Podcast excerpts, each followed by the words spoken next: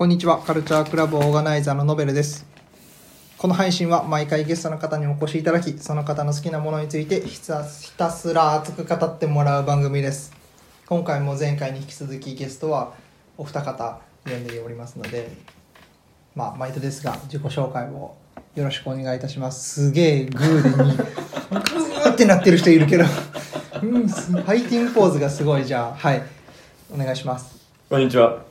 牛乳配達です。よろしくお願いします。よろしくお願いします。お今割割と日、今日一声がでかい。こう、あ、そう言われて気合い入れてるから。気合い入れて。また、じゃあ、お願いします。こんにちは。通りすがりのミーヨ、AKA ミヨです。よろしくお願いします。めっちゃ何キャラ滑舌よくその、せ清純キャラみたな。ないんだ、猫か。はい。後で概要欄にリンク貼っておきます。わかりました。はい。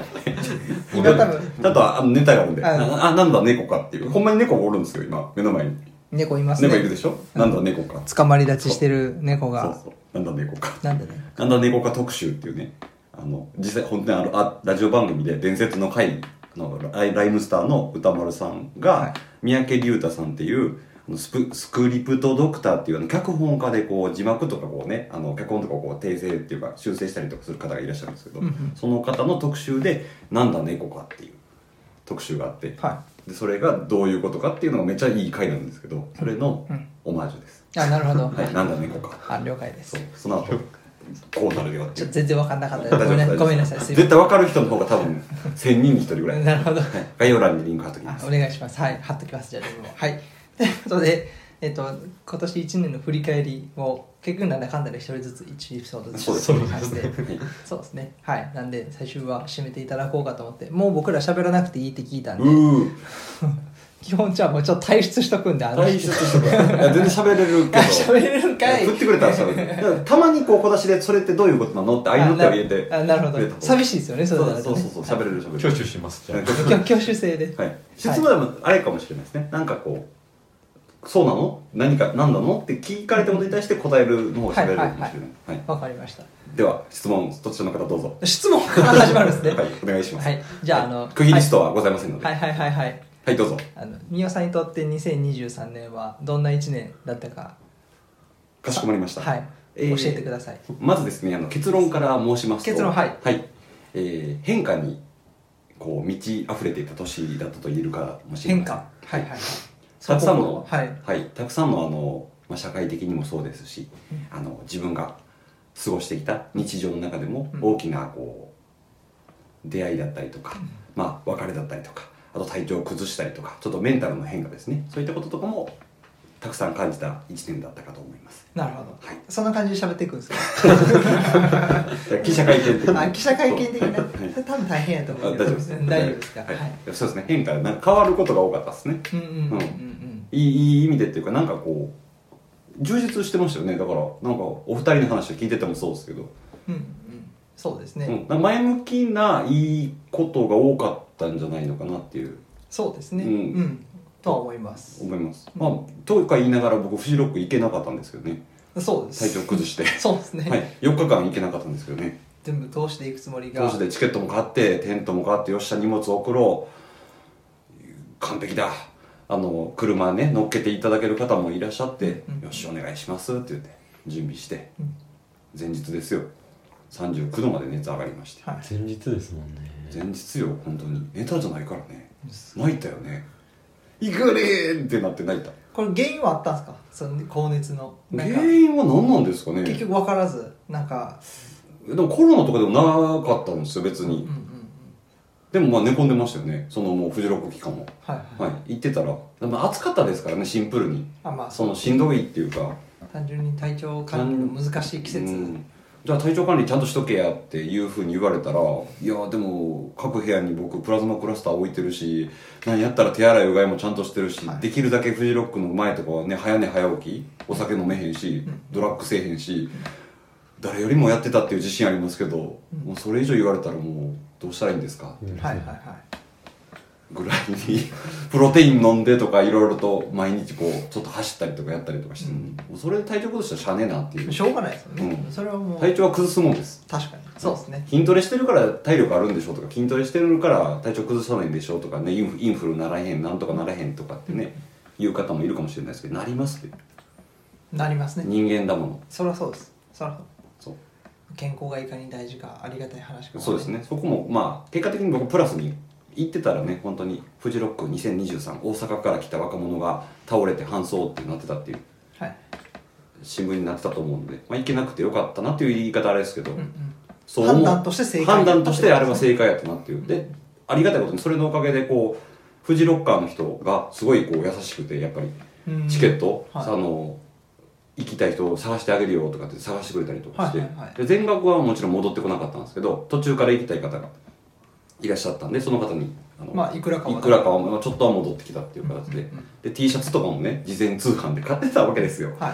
全部こううその今年のフジロックのやつはもう全部売るっていう、はい。はい、買ってくれる方がいたんで、そこもまあプラスマイナスでいうとマイナスの方がちょっとね金銭的にもあるけどでもまあ無傷ではないけど致命傷には至ってへんというか。はい。はい。今となってはもうプラスになってるっていうとこ,、とところがあったんで、まあ、ピンチはチャンスじゃないですけどそれをチャンスをちゃんと生かせたなっていう、そうですね、うん、フジロッカーの人がいかに優しいかっていうのが本当に身をもって親身になってくれる。言ってなくても優しい。優しかった言ってなくてもケアが行かれへん人の気持ちを分かってくれる率の高さ、ナンバーワン。素晴らしいなんかフェスフジロックっていうよりもなんかフェス好きの人らのなんかそういうやっぱり共感力というかケアっていうか、ん。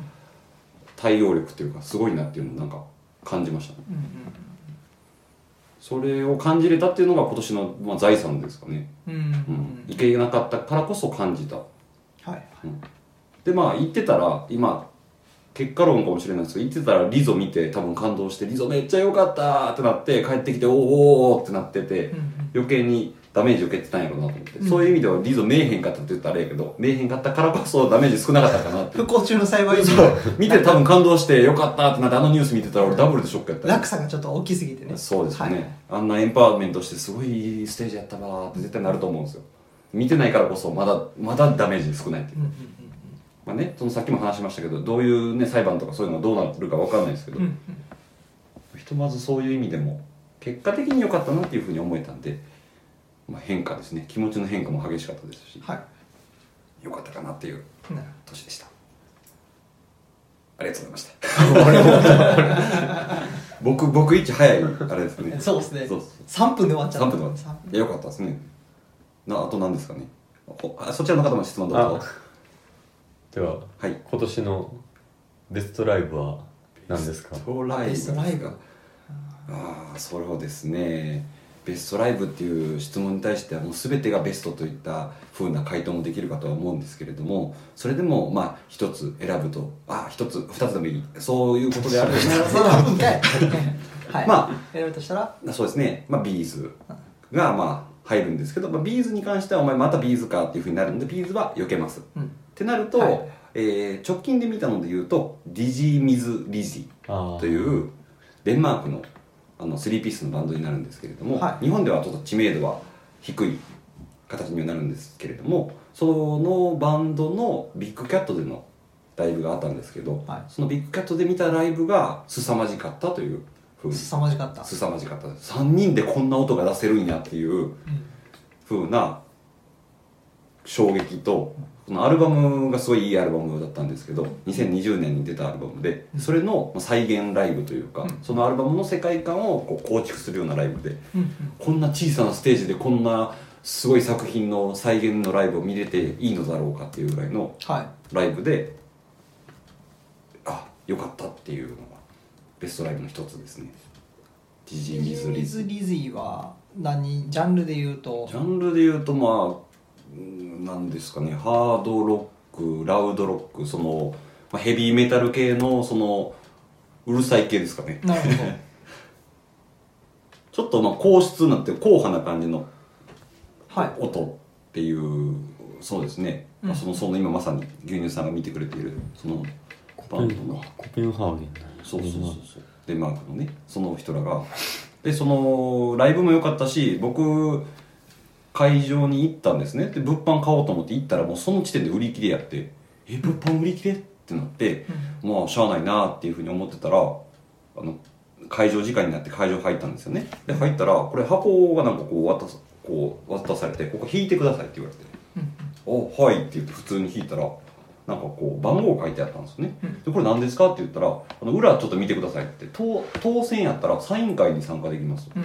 で「あそうなんですね」って言ってパッて見たら「当選」って書いてたんですよ。うん。でえ当選やけどこれどうしたらいいですか？じゃあ終演後にサイン会やるんで、は集まってください。はい。って言って全然わからん何もそういうのは告知がなかったから、はいはい。あわかりましたってなってで並んで結果的にまあサインもらえたんですよ、はい。は会って話話せて、はい。で物販買ってないのにいいんですか？みたいなことを何回か聞いて、なんかかなそういうのって買うじゃないですか。ね。何本以上買ってとか、はいはいはい。ぶえグッズ俺今日何も持ってきてへんけど大丈夫？ってなったけどその会場の人がその来日公演のチラシはい。日程が書いてるツアースケジュールのやつを持ってきてへん人が渡しわざわざ渡してくれてそこにサインへー。3人分もらうっていう、はい。えなんでこんな優しくしてくれるのっていう。大丈夫っていう。無料やしは紙までちゃんとそのライブのその日のライブの紙までそのね、はい。フライヤーまで渡してくれて、はい。で本人と話してて、ライブ良かったですよって言えて、いはいどうしたものかなっていう。ラッキーですね。ラッキーやつなのも含めてすごい良かったっていう。でなんかこうなかなかねその世間的な知名度としては知る人ぞ知るみたいなところがあるんですけど、うん。本当にもっと売れていいやろっていうかそれこそ大阪城ホールとかでやっていいやろっていうぐらいの実際あれなんですか？ヨーロッパとかでもうも結構どっかそのアリーナとかもっとそういうところででできる。できるできる。日本ではちょっとまだ知名度はそうですね低いけど。前回来たのが LOUD PARK だったりとかそれフェスで来たりとか、はいはい、はい、そういうことが多かったりとかするし本当好きな人は好きやけどなんでやねんやろなっていう形ですね。デビューも古いですね。そうです。結構一回一回解散したりリユニオンでも戻ってきたりとかして。そうそうそうそう、トゥティム・クリステンテンセンかな？ティム・クリステンセンっていうソロでやってたんですけどはい。すごいいいビートルズがすごい好きお好きな方でビートルズのこうやっぱこうグッドメロディーというかああそうなんですメロディーメーカーっていうかねそういう感じで。ノエルともノエル・ギャラガーとも確か対談したりとかそういうのもしてたりとかするから本当にオアシス好きというかねビートルズ好きグッドメロディー好きな人はぜひ聴いてほしいなっていう。すごいかっこいい。硬派な硬質ななんかあいい音楽聴いたないいロック聴いたなっていう感じの人で。でもまあステレオフォニックスもそうやしキラーズもそうですけどジジーミズリジーもそうですけど、まあ、日本ではね海外やったらもうスタジアムとかフェスの鳥居とかやのにうんなぜか日本ではねそういう風にならないっていうのがちょっと謎やうんな知名度の差がちょっとある。知名度っていうかね人気とかよくわからないなっていうのは思ったりはしますよね、はい、それがまあ Dizzy Mizz Lizzy が一つ。っていうのとあとそうですね。でも1975も良かったしレッチリも良かったしビョークも見たしうん。あと何見た？アークティックモンキーズも見た。アークティックモンキーズ見た。もう過去にすごい過去すぎてわ忘れてましたけどもも見た。あこも見たしでブライアン・アダムスそう。でブライアン・アダムスはでもそれはちょっとね本当にそれもサイン会にまた話になりますけどそれはブライアン・アダムスっていうあのミュージシャンも見たんですけど、まあ、ずーっと好きなんですよね。でそれもサイン会に結果本人と会って話すことができたんですけどはあのそれは普通に物販を買った人が並べるってやつだったんですけど、はいでもそれも普通やったら何万円以上とかなんか結構そういうやっぱり当選したらっていう買って当選したらいけるとかね、うん。そういうことが多いんですけど、はい。ブライアン・アダムスに関しては、まあ、並んで、まあ、人数は決めているけれどもアルバム買ったら OK みたいな。だから3000円ぐらいのアルバム買ったらっていう、なんてこんな良心的な。でで早く並んだ人が、はい。あのまあ頑張った人がちゃんと買ったら もらえる話せるっていうなんて良心的な。なるほどそうですね。昨今のねなんかそのなんか何万円以上とかそういうんじゃなくてそれがもちろん悪いってわけじゃないけどそうなんじゃなくてえこんなんでいいのみたいな。でライブ終わった後っていうねジジー・ミズ・リジーもそうやしブライアン・アダムスもそうですけど本人が大丈夫っていう反対にねこっちが気遣うようなそんな対応終わった終演後しんどい早く帰りたいのに年齢的にもそんなね言ったら若いわけではなくて4050とかそういう人らやのにいいのっていうような感じで、まあ、並んでで本人にお会いすることができてでまあこう片言英語で「Your song save my life」っていうのをはいはい。伝えてあなたの曲がやっぱり私の人生を救ってくれたっていうことをまあ伝えてそしたらそれをそれはどういう意味なの？っていうことを聞いてくれていや日常的にあなたの曲聴いてこうあ上がってるよっていうことを通訳の人に伝えてもらって、はい。でそれちょっと君の写真撮りたいよって言っては写真こう携帯で撮ってくれてい。はそれはもうどこにもアップされてないんですけど、はい。まあ多分フォルダに入れてくれて。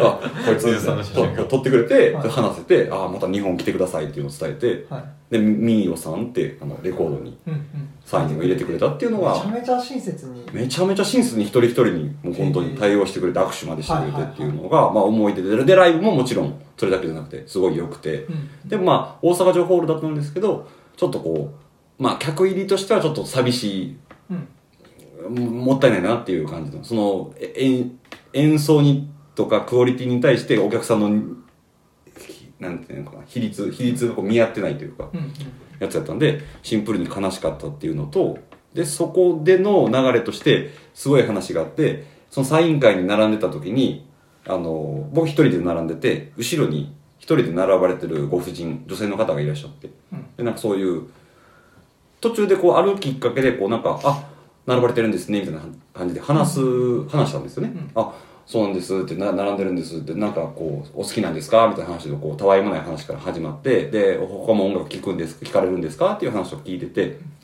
で話が盛り上がってでそのいや僕もフェスとか好きでサマソニすごいサマソニ大阪を愛してるんですみたいな話になってあそうなんですねっていう話になってあそういえばでもうちの息子もなんかサマソニとかい言ってたって去年言ってたわねみたいな話であそうなんですか。息子さんサマソニ大阪参加されてるんですね、あもしかしたらじゃあどっか会場で会ってるかもしれないんですねっていう話になってで僕はまあいつものごとくあ僕サマソニ大阪そのテントを張ったりとかしてるガチ勢なんで真剣にやってるやつなんでもしよかったらまた来来年だったりこあ今年は今年来年来て遊びに来てくださいよっていう話をして、でこう盛り上がってやっててでその話の流れの中でえもしかしてみーおさん？みたいな話ではい。聞かれまして、はい。えどうしてそれを？みたいな話になって、はい。あの牛乳ですって言われて、はい。ああ牛乳はいミルクってことです。か ってなってあの牛乳の母です。まさかのあのここにいらっしゃる牛乳さんのお母さんやと。はい。はい。はい。はいええーってなって二人でこう叫ぶシャウトするっていう。しちゃうとする。そう。わーまさかのエンカウントですね。そうそうそうそう。わーおってなって USJ の CM かっていうぐらいになって。はい、よくそこであれじゃね牛乳さんのお母さんもみよさんですかって聞きましたよね。まずね。どこで怪しんだんですかね。サマソニーじゃないですかね。あ言ってました。あの母曰くそのてサマソニのテントの写真をみおさんが見せてくれたらしくて。あ写真を見てででその写真。息子で見せてもらったのとは酷使してたから。おや？って。悪いことできないですね。怖っと思って。怖い怖いですね。怖いですね。世界狭いですね。狭いですね。はい。でそこからちょっと盛り上がって、はいはい。あれですね。牛乳さんのお母さんとお話しして。であの日牛乳さんもそうですね。会いましたもんね、はい。そうそう合ちょっと合流してお話ししてみたいな感じで盛り上がったっていうのがまあそのライブでの思い出演奏とか本人に会ったこともそうですけどやっぱり人の人のご縁というか牛乳さんとか牛乳さんのお母さんとかともそうやってつながるんやって思った時にやっぱ自分の やってきたことを間違ってなかったなっていそうこといろんなことがねなんかこうつながってっていう。でそういう話を牛乳さんのお母さんと話をしてたら外国人の人に「エクスキューズミー」みたいな感じで聞かれて「えどどうされたんですか?」みたいな話でこう片言でこう会話してたら「あのこれトゥナイトショーブライアン・アダムス?」みたいな感じで聞かれて「あそうですよ」みたいな話のしてたら「お私もブライアン・アダムスのファンで実は妻と新婚旅行で来ててあの熱狂的なファンでサプライズでブライアン・アダムスを連れて行った動画があるんで見てくれよみたいな感じで見せてくれて。サプライズでブライアンダムスこうあ目目隠目隠ししてあ奥さんを奥さんがブライアン・アダムスのファンではい。でそれで連れて行って「おーおーお前がお前が」みたいな感じでやってるのを動画見せてくれてそれですごいあなたたちサイン持ってるけどさ会ってきたの？みたいな感じで聞かれてでそれでちょっとブライアン・アダムストークで盛り上がって国際交流したっていう。ああなたも好きだったんすごい出会いがね。そう向こうから話しかけてきてくれて、ははい。でもサプライズしたんだよってこれ YouTube にアップロードしアップロードしって僕はずっと言ってたんだ。絶対とやった方がいいよっていう、はいはいはい。すごいいい動画やからみたいな、はいはいははい。っていうのも含めていや音楽がつないでくれるね一期一会といいますか。そうですね。縁ってすごいよなって思ったっていううんうん2023年でしたね、はい。それだけでもなんかもう2023年よかったな語れる語れる、ねまあ、フジロックのそういうこともそうやしその牛乳さんのお母さんとかブライアンダ本人に会ったお話もそうですけど、すごい良かったなっていう。僕も牛乳さんのお母さんにはもう1975の時もあったしあとはジェームスブレイクの時に。そうですね。おの単独の時にたまたま。お母さんの出現率そう。僕もジェームス・ブレイク当日券買いにうんそう。ライブ会場ギリギリに行って並んでた時にもう予約前売りで買ってて。はい。たまたま牛乳さんが教えて。はい「あれ?」とか言って。僕がびっ「これノドくりしましルさんですよね」とかたそうですそうです。母です」とか言ってきて「あこれはこれは」っつって。あその時初？ああれ？そうか。いやその時ねいやえっとななそうかそうか。そういうことそうですね。2回目ってこ何で見てもらえばでも一回あった？いや一あの時が初めてか。1975の時終わってからが初めてですけどあの時もちょっとだけやったんで。そうです。いつもお世話になってますって言われて「いやとんでもないですこちらこそ」って話をして明るいね。とファンキーファンキー。ファンキーなのね。でもいいいいファンキーさだよいいファンキーいいファンキーだけありますよね。わかるわかる。そう。いいファンキ伝えておーきます。ファンキーいやこれ聞いてほしいですね。ファンキーフレンドリーミステリアス嫌味のない嫌感じ味のない。明るくて。確かになんか小気味の良い感じでなんかそう。軽快にパーッとインテリジェンス。喋ってくれてなんかすごいそう。ねマジでいい。ここだけ切り取ってお母さんにぜひ。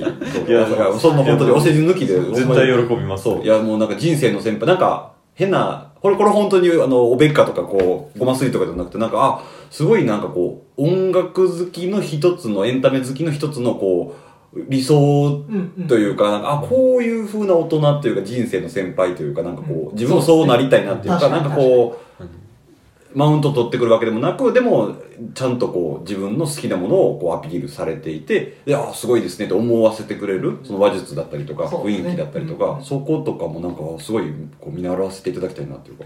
だってまあちょっと言い方悪いですけど、うん。ねやっぱりなかなかこうどんどん年齢重ねていくとうん。音楽への探求心ってねなかなかあーうんだってジェームス・ブレイクも最近お母さん知ったみたいな感じ。ですごいな。確か最近そうですそうです。でその時もラジオとかで声聞いて惚れたみたいな。かっこいい。その聞き方までできるその衝動初期衝動感。うちの母親結構それ多いんですよね。すごい若い。たまたま聞いて。すごい音楽へのね活力がある人やなと思って、まあ、ま最近あんま声で惚れることもなくなりましたもんね僕も。うん。なんかねじっくり聞いて音が好きとかなんか歌詞の読み込んでちょっと理解して好きになっていくとああってもなんか一目惚れってなかなかおかしいなって言って息子に聞いて「ジェームス・ブレイクっていいねで」って言われて「今度 LINE するから」って言って「じゃあ撮る」みたいなそのテンポ感がさ。行動力ですよね。そうですよね、まあなんだってうちの母親前ちょっと言ったか忘れましたけどもう学生時代の時にもろ80年代をその通ってるんではいうん MTV 世代。そう、うんうん。マイケル・ジャクソンプリンスですね。そう。マイケルとプリンスを見てますからね、うんライブ見に行って、はい。すごいですよね。ーすげえ。恐ろしいことしますよね羨ましい。 good old days すぎて羨ましすぎるな恐ろしいですよねすすごいですね。マイケルとプリンスに勝てるカードないな。今出せるもんないですよね そうですね。ないなかなかね難しいですよね。マイケル、プリンス、ボブ・マーリーの時は僕やられましたね。ボブ・マーリーに勝てるカード僕ないっすわっていう。なるほどそれも勝てない。そう、初来日見に行ったよって言われたら、ああ、すいませんって謝りました。ね。謎の謝罪が始まる。そう音楽、ね音楽というか洋楽の好き度合いはちょっでもなんとですごいですからねでも牛乳の母ですっていういうことはあれですもんね。もちろん牛乳さんのアカウントを知ってるからそういうラジオネームで呼んでるってことですよね。そうですね僕それバレたがんですか？いや違います。僕がある時言ったんですよ。やってんねみたいなうんはいそうですそうです。チャフレンドリーな親子関係絶対ゲーム自分のアカウントを見せるの。死んでもいいいやあのツイアカウントを見せたというよりはちょっとそのこういうツイッターでこういう人たちと知り合ってうん。こんなん参加させてもらってるねって言あポッってドキャストのことそうですそうです。あその時に。ポッドキャストのことを言ったんで。ポッドキャストの話で自分こういうアカウントでこういう名でやっててそのつながりができたっていう話をあそうです世間話でしたってことですはい。うんあそういうこと。で聞いてくれたんでポッドキャストも、すごいですね。そのそこを、それをなんかちょっとバカにせずにちゃんとそういうのあるんじゃね、聞いてみようっていうのがやっぱそうあれですよね。そこ聞くって、のがね。そう。いや、そこのワンアクションしてくださるっていうのがすごいですよね。えちなみに聞聞かれている身としてどうなんですか？息子として。あ僕ですか？ちょっと嫌っすかいやあの最初は戸惑いがありました。最初抵抗抵抗感がある。だだから最初の方は言わなかったですけど、はいはい。何回か。してえ聞かしてやみたいな感じってことですか？いや普通にあもう何回かやってるしまあ一回試しに聞い言ってみようってぐらいの感覚で喋って、えじゃあ聞いてみたいって言ったから聞いてもらったって感じだったんで、うん。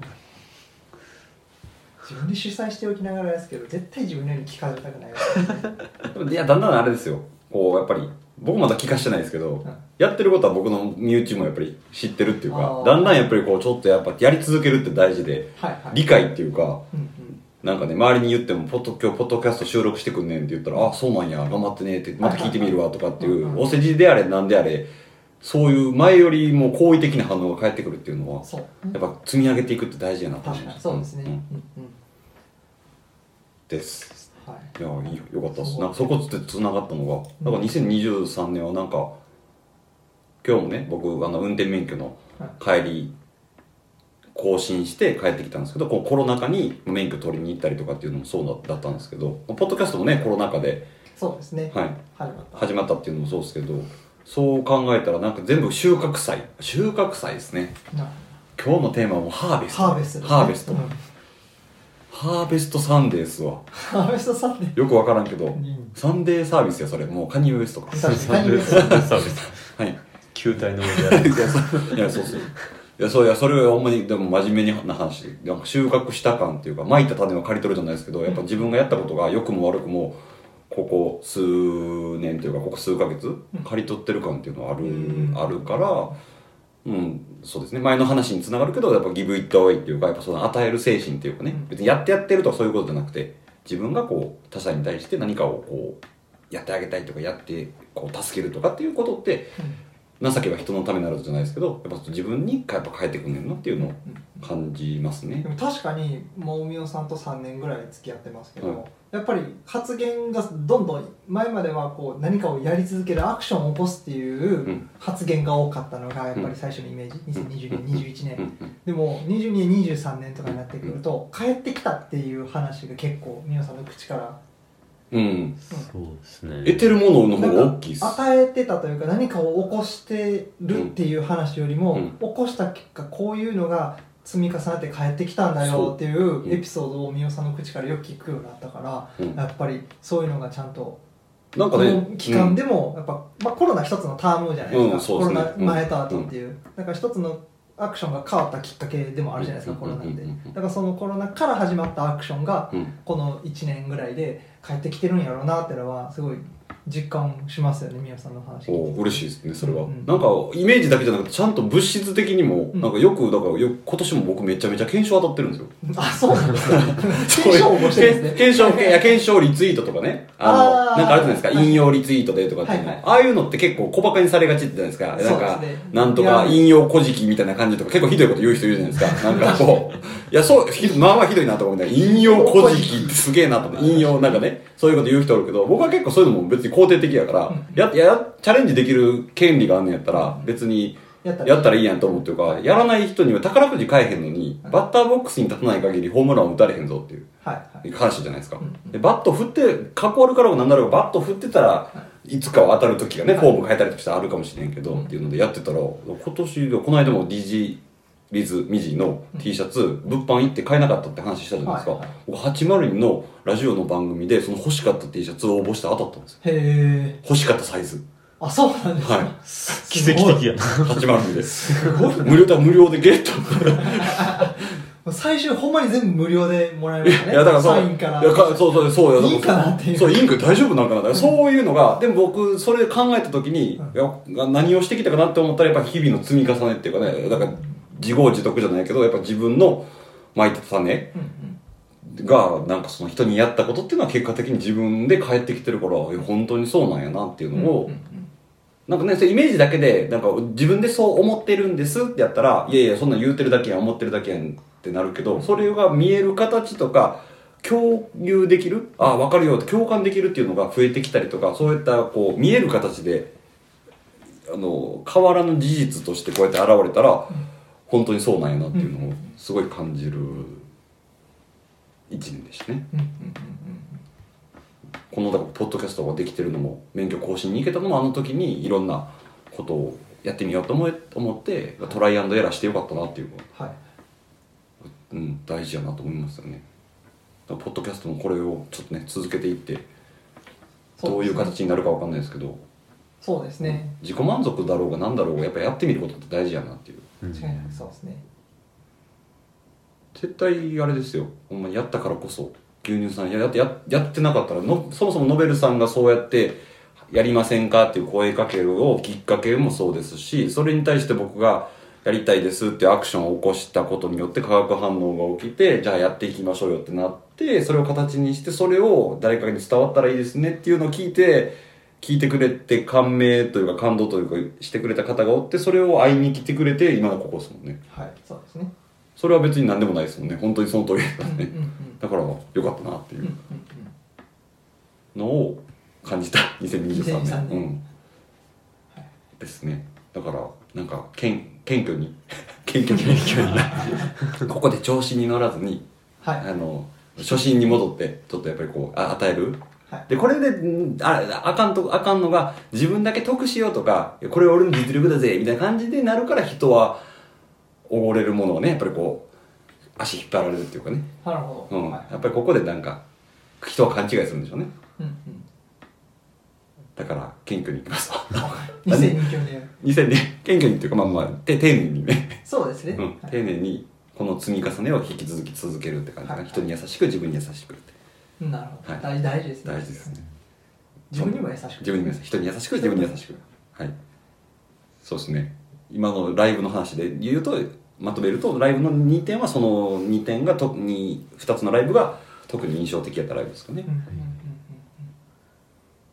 でそうですね。パッて今の流れで思い出したのはあと一番腹立つのは今日も T シャツ着てますけどあののりきよの大麻に対する逮捕ですかね。はい。はい。はいちょっとせ政治的な発言になっちゃいますけど僕はフリーのりきよっていう今 T シャツを購入したらのりのりきよにお金がいくっていう。乗り気を解放しろと。そうのりきよを解放しようっていうのりきよのこれも後で概要欄に貼っとくんで。はいわかりました。はいフリーのりきよまあでも多分ねもうもう買えないと思うんですけどね。はいははい、もう販売を終了してると思うんですけどそのフリのりきよがいうん。タイマーをまあ栽培してたっていうことでうん。逮捕されたんですね、で逮捕されてで今もういろいろとこう裁判裁判というかこう捕まっててどうなるかっていうのあったんですけど結局3年間刑務所に行くっていうことになってしまってでそれはなんでかっていうとこう栽培してた量が多いからっていうことで、うん。その受け受け渡しというかねその販売とかそういうこと売買みたいな話やったんでそれで行ってしまったんですけどでまあ僕は大麻解禁派っていうかずっとフリーマリファナ大麻解禁大麻肯定派で使用罪反対、今全部言えること言ったなそうですね。そういう感じではあるんですけど、なんかそこの政治的な発言になっちゃいますけどこう彼が捕まった理由が、まあ、大麻取締法ねあの大麻のそういう法律があるから日本ではそう栽培しても使用してもダメですよっていうことで、まあ、大栽培ですね栽培してもダメですよっていうことで捕まって量が多かったっていうことなんですけど彼まあ子供がおるんですけどうん。子供がおってであの子供も小さいんですよねまだ、うん。まだまだ小さいのに子供と引き離されて今刑務所に入れられてるんですね、うん。でその法律を犯したのは確かに悪いことではある一般的には悪いっていう話なんですけど彼あの売買譲り渡すとかっていうよりも持病の難病に侵されてるんですよね病気。彼自身彼自身が本当に病気で。うん。でと特定のその疾患というかそういう難病の指定にされてるような国から指定されてるような病気になっていてでそういう昔は本当に売買そういうストリートで売買しててそういう悪い方にも行ったっていうやってたことっていうのは事実としてはあるけれどもそういうのからもう足を洗って今もラップであのヒップホップで稼いでっていうのをやってたんですけどでそこでやっぱ自分の病気になってでそこでじゃあ昔そうやってやってたから自分の栽培の知識とかもあるからっていうので栽培してで自分の病気のためにっていうのでやっててで結果的に捕まったんですよね。で捕まってで量が多いからっていうのでうん。今入れられてるんですけど、うん。で誰も傷つけてない。うん。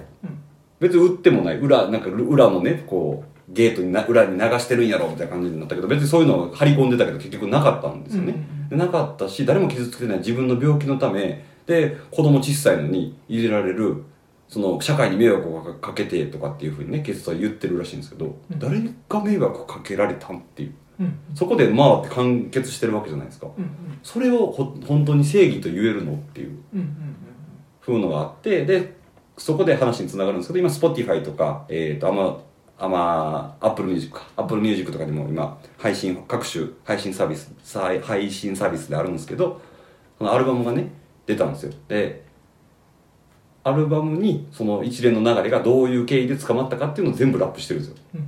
でそれを聞いてもらったら僕が今こう説明するよりもそういう経緯で捕まったよっていうのを全部言ってくれててスキットみたいなのありますあスキットもあります警察官と取り調べ室そうそうでそうそう。まあ今みたいに裁判してるだけですけどそいうな。そうそうそうそうそうそう。裏ルートとか言ったけど張り込んでるけど誰も出ませんでしたよねみたいな。聞いてる人やあ聞きました聞きました。あ さすが。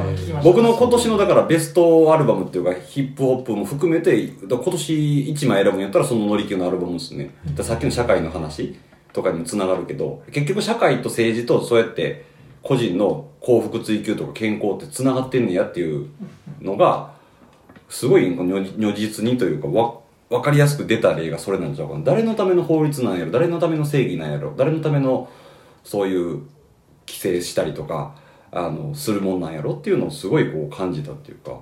でそれを聞いたツイッターの反応でなんかのりきよの今回のアルバムはなんか社会とかそういうの権力に対して文句ばっかり言ってて思んないとかネガティブなこと言ってる人って「お前ヒップホップの何聞いてきてん」って思って 僕はちょっとイラッとしたっていうね。はいはいはい、分かるけどネガティブなことって違うやんこう順番に聞いていったら分かるでしょっていう、はい。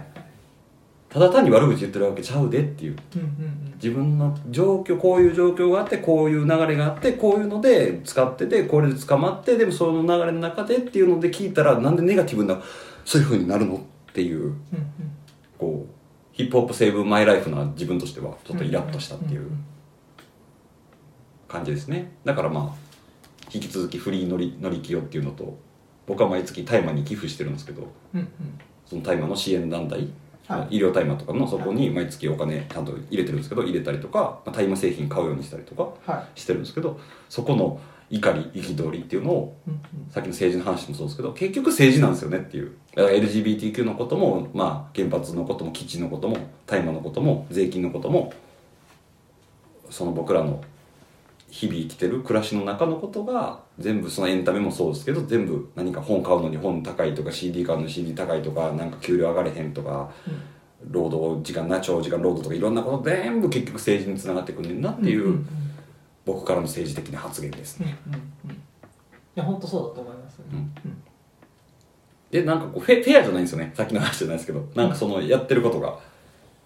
警察はリスペクトしてるしあの権力も大切だと思うし法律も大事だと思うんですけどなんかこうそれ人としてどうなんみたいな。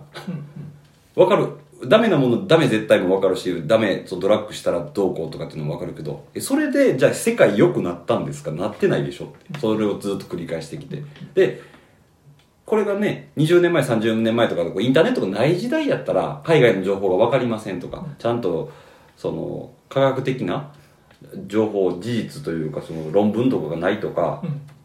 そういったことやったらもうわもう分かるんですよ。ダメ絶対でも。いやでもインターネットもあって海外にも人とかが当たり前だけど行き来できてこんな情報がちゃんと知れるわけやのにそれでダメ絶対ってそれを思考停止と言わずに何なのっていう。そこを想像するのが考えるのが知識を深めるのが優しさとかインテリジェンスというかそういうものじゃないの？学歴なんじゃないの？っていううん怒りですねなんなんて。怖いからダメとか法律で決まってるからダメなものはダメその衰退やったら海外に行ったらいいでしょうとか。分かるんですよね、まあ、なんかこう辻褄というか、あそうそうですね。確かにおっしゃる通りです。でもそれをでもして使わないといけない人がいるとかそれで実際に助かってる人がいる。実際にそれで例えば死のうと思ってた人が生きようと思った人がいる。えー産業として使える。いろんなメリ,、まあ、デメリットももちろんありますけどプラスであることの方が多い、まあ、多いとされてる中で鎖国してるんですか日本はっていう。そこは海外とアメリカと比べていいんじゃないですかって。アメリカナイズされてて欧米か欧米かっていうんやったらそこは欧米になっていこうよっていうふうに。うんうん。そこはそれこそれが国益とかそういう愛国心とかじゃないんですかっていう。うん僕の怒りです。うんなるほど。はいはいはい。だから何でもかんでもよしイエーイパーパーリーイエーイパリピーとかそういうウェイとかそういう話じゃなくてもうちょっとなんかこう踏み込んだところというかだからねちょっとあここで流れ玉みたいにやばい T シャツ屋さんをディスするのもあれですけどやばい T シャツ屋さんがあの大麻みたいなこう曲知ってます？やばいやばい T シャツさんの曲で、はい。えタイマーのその芳香剤あるの分かります？よくわかんない吸ってるドドンキとかで売ってるようなタイマーの形したタイマーのタイマーの形したのまあフフレッシュなドキュンの車にぶら下がってるタイマーみの車のミラーのところにぶら下がっている大麻の形したやつっていう曲があるんですね。そう。そうそうそう。それじゃないけどだからそういうだからそういうふうに歌うぐらいにいやタイマーって悪いっていうかネタにされるっていうかタイマーやってるやつイコールドキュンっていうねそういったこう差別用語っていうかちょっとこう部別こうバカにした感じじゃないですか。はい。そういうのをやってるやつは結局頭空っぽでチャランポランでみたいなそういうところにやっぱりこうまだまだみんな大麻なんかするやつは社会で道を外してて悪いやつでうんうん。センスなくて低学歴で金持ってなくてとかなんかそういうなんか悪いことをも全部悪口みたいに言うような感じのイメージをまだやってるんですかっていう2023年ですよっていう。うんうんうんもうそっから一歩出ましょうよっていうのをめっちゃ感じたですね。2023年うんなるほどね。このヤバティの曲は2016年だから結構前なんですけどね。あそうなんや。そっからでもアップデートされてまあ多分そのままでしょっていう感じやなっていう。なんかそこのだからそれってまあ言うとねねネタ曲っていうかあれじゃないですか。すね。そういうドキューンっていうかそういうあちょっと頭空っぽっていうかおかしいやつの車にはそういうのが結局その全員じゃないけどぶら下がってる率が高いよねみたいな感じの言ったらこうちょっと小バカにした感じじゃないですか。わかるわかるみたいな。はいはいはい。あまああるある曲。あるある曲みたいな。そうそうそう。ヤバティの得意技の一つそうそうそう。で、もちろん、やばってそそこまで考えてやってないと思う思うし、わわかるってことは、それ、みんなが思ってる率が高いってことじゃないですか。だそれはまあ、でもそれが社会の今のあれなんやろうなと思って、イメージっていうか、2016年の時点でもそうですけど、うん。で、未だにそれがそうやって歌っても分かるってなるってことは、わそこからアップデートできてへんねんやーって考えた時に、さっきの LGBTQ のこともそうやし、政治のこともそうやし、タイムのこともそうやけど、やっぱり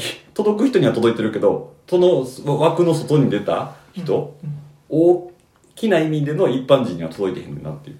うんうんことを思った時に割と絶望してましたね。うんうんなんかそうそれをで思うところがあったからノベルさんもまあね LGBTQ のそういったことにこう意識的であったけど僕はそこに対して僕に関してはタイムに関して意識的にそれによって対話の話そうそう動いてきたっていうのはありますね、うんっていうことを言うとじゃあ君は活動家なんかとかなんかこうやっぱりねそれ不思議なものでねそういうのに肯定してるとね、なんだろう。悪いことがかこう言われる率が高いんですよ。フォロー外しま外されたりとか、はい。い、や日本では海外ではいいけど日本ではダメだよとかっていうあたかも正論家のように言ってる。まあ正論なんですけどね。正論なんですけど。いやそれを分かってるんです。いやそれを分かった上で私話しておりましてそうじゃないでしょっていう。うん。そのダメ絶対っていうのは分かってます。法律でダメっていうのも分かってます。でもちょっと待ってくださいあのそれの法律ができたのはいつからですか？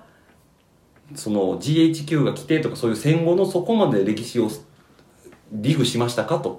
うんそういうところまで探った上でじゃあそれでもダメだよねっていうんやったらああ分かりますっていうことですけどいや絶対お前それ調べてへんやろっていうもうタイマーダメ絶対みたいな。それってプロパガンダやでっていうのに苛立ってました。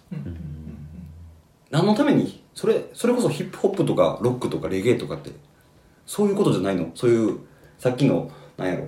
こう変化していくというか普遍の中の変化というかその視点を変えていくというかその自分の感情を揺さぶってうわー今までと世界の見え方が違うっていうことにしてもらってあそういう考え方そういうファッションそういう受け取り方があるよねっていうふうに気づかせてくれるのがアートというかエンターテインメントじゃないの？っていうふうに自分は感じてるから、それ音楽聴いて感動したってなってなんでそこに思いが至らんのかなっていうふうに思ってしまう。うんうんほんまにロック好きなほんまにヒップホップ好きなっていうふうに思ってしまう人が、まあ、僕の中で結構いるっていう。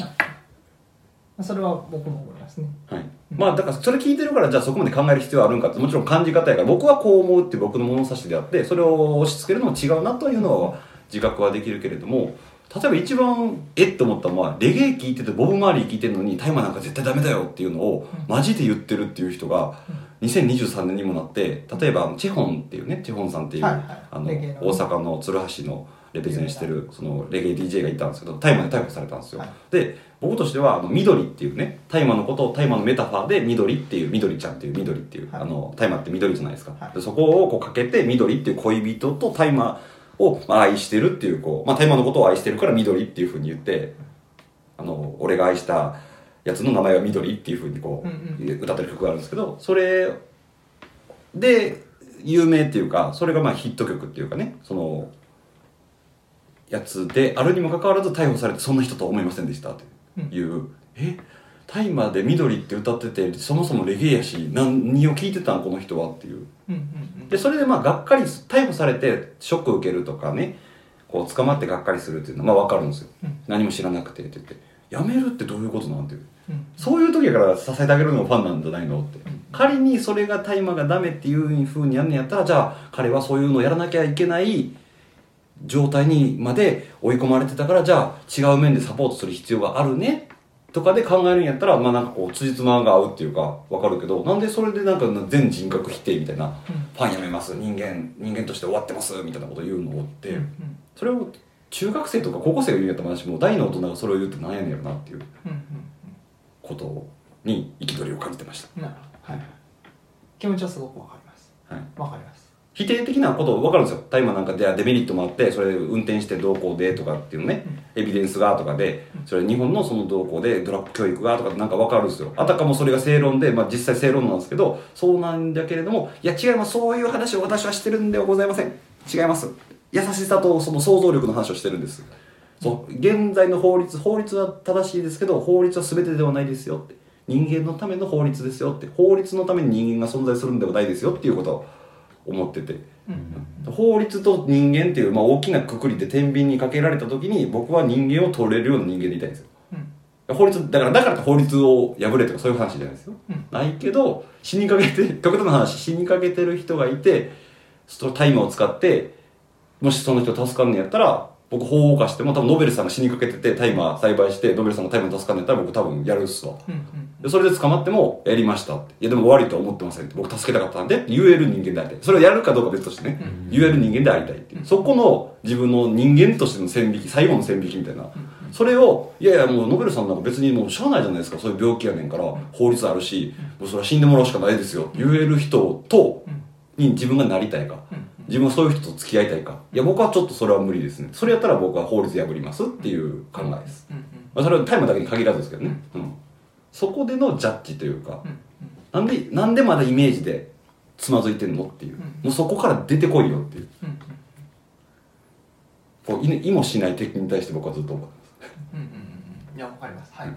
そこから出てこいよって。別に全肯定しろとか全部よしって思ってない。もちろん。思ってないけどなんかもうちょっとあるじゃないですか。助け合っていきましょうよそこじゃないですか。みたいな。うん全部これ全部に対して言えると思うんですよ。LGBTQ のこともそうだけど全部認めろとか全部権利がとかあのね何でも全部ややればいいとかっていうねことではないけれどももうちょっと助け合った方がいいんじゃないですか？もうちょっとこう肯定した方がいいんじゃないですかっていううんうん。のがすごい大麻に関しては特にある、うんうん。その隙間のなさってことですよね。うん、余白のなさというか。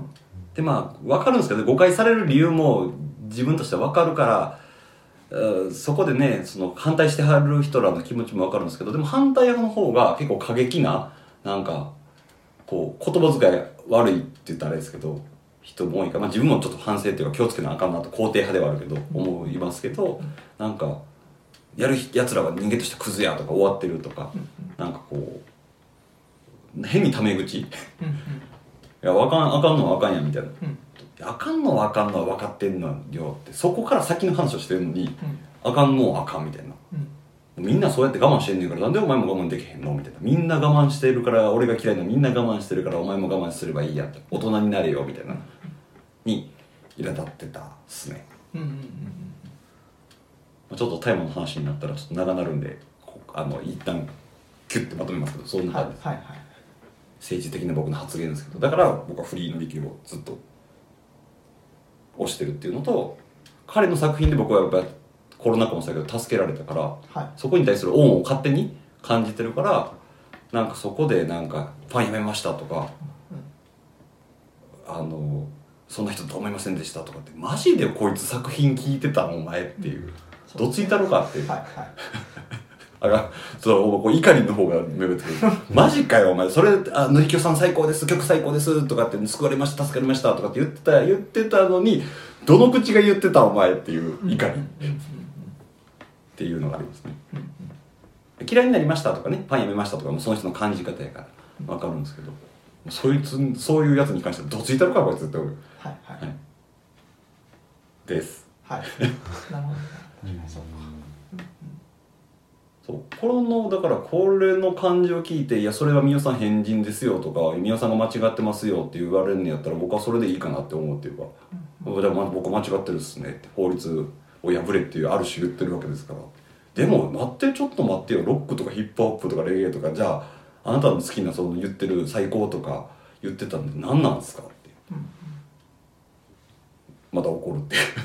そこのループを勝手にこう感じですね。うんうんそういうのがあるから僕は悔しいからそこの市民権というかサポートしたいっていうのがあるから寄付したりとかこうやって T シャツ着たりとか署名したりとかデモ行ったりとかっていうのはそういうところの怒り。自分が好きなものが踏みつけられてることに対する怒り憤りうんに対するだからノベルさんのさっきのあれですよ。反抗が僕にとってはそういうことなんやろなっていう。僕にとっての僕にとってのパンクスピリットというかそういうところなんやね、はい。ああふざけんなよお前って。うん人情どうした？みたいな。うんうんとかですかね。その喜怒哀楽が2023年は激しかったような感じ。です、てめえどの口が言っとんのやって。例えば、うん。じゃあその大麻ははい。美代さんが解禁された時に美代さんは自身で服用する常時常時というか常時平常時。平常時。何か危機に追いやられたり、うん。必要に迫られて使うのではなく、う平常時で使いたいと思うものなんですか？今現在ですか、はい平常時でって言ったら僕は本当にこれ言うと嘘やって言う人もいるかもしれないですけどマジで吸ったことないんですよ。うんうん。育てたこともないし、うんでそれいやポッドキャストで撮ってるから言う 言ってへんねやろって思われる。でも実際ガチのマジでね。ガチのマジでガチのマジでって神に、まあ、神に近い僕は神信じてるんで神に誓って今の段階で THC っていうその大麻取締法の中で禁じられてる法律的に本当にダメって言われてるものを吸ったことはないんですよ。で見たこともないし。で恥ずかしいっていう言い方変やけど恥ずかしながら本物の大麻を見たことないんですよ。はい。あの現物として。はい。はい写真とかそういうのもあるけど。でなくて CBD っていうねちゃんとその、はい。許可を許可を合法な捕ま捕まれへんっていうか捕まれへんって言ったらもちろんでも。ドンキーとかで売ってるやつ。ドンキドンキとかちゃんと伊勢丹とかで売ってるようなちゃんと。全然 CBD はそう。そうそうそう。いやでも聞いてる人からしたらあそうか。そうそう。いろんな人がいるから、はい。そう。CBD とかはあれもちろんやったことあるんですけど、まあ CBD と TB THC ってもちろん違うからまあその流れの中で HHC とか、そのあったんですよ。その THC 成分っていうかなんていうかなこうちょっとどれだけ濃さがある濃さでハイになるかっていうのね、はい。そこのね、役割のいろんなことはあったんですけど、HHC っていうの今はもう禁止になっちゃって僕も処分したんですけど、その、えこう、ハイになるよりのやつを自分もやってみたんですよ。その、今はもうないですよ。その法律でまだ大丈夫やった時に、法改正される前に。はい。で、僕は別に、その僕の中では別に常時続けたいかって言ったら別に続ける必要ない、ないって言ったらあれやけど、あってもなくても正直いいかな。自分の人生で別にマストで必要不可欠なものだったとは感じなかったってことそうですね。プラスアルファでじゃあお金出して買うかってそれやったらコンサート行くとかうん。ライブ行くとか筋トレするとかそっちの方の僕は薬物プレジャー。それこそビーズのライブが僕にとってのドラッグなんでそっちの方に行くってなるけどでもそれがいつ自分が本当に必要になるかっていうのは正直わからないじゃないですか。病気でそういうふうに必要になる場合もあるしもしかしたら実際にその THC っていうほんまに法律で禁止されてるものを僕が吸ってわあ革命じゃーみたいな感じで、もうこれは一生離されへんってなるかもしれない。それをまあやってみないと分かんないですけど、でもまあ現在の段階で日本でそれをやったら捕まるんで、まあないですよないしやないしもしなんか回ってきても断るし実際そういう感じでクラブに遊びに行ってそういうのを回されそうになった時もあるけど僕大丈夫です」って言って断ったこともあるし過去にね「いや僕いらないです」って言ってあるし僕自身お酒もタバコもドラッグも基本的にソフトドラッグそうですね。まあまあ砂糖ぐらいですかね。ケーキとか。ああいう食べるぐらいはやるとしても他は別にやらないんであんまり興味がないっていうのはあるんですけど、うん、やるやるやるとしてもって言ったらあれですけど海外行くっすね。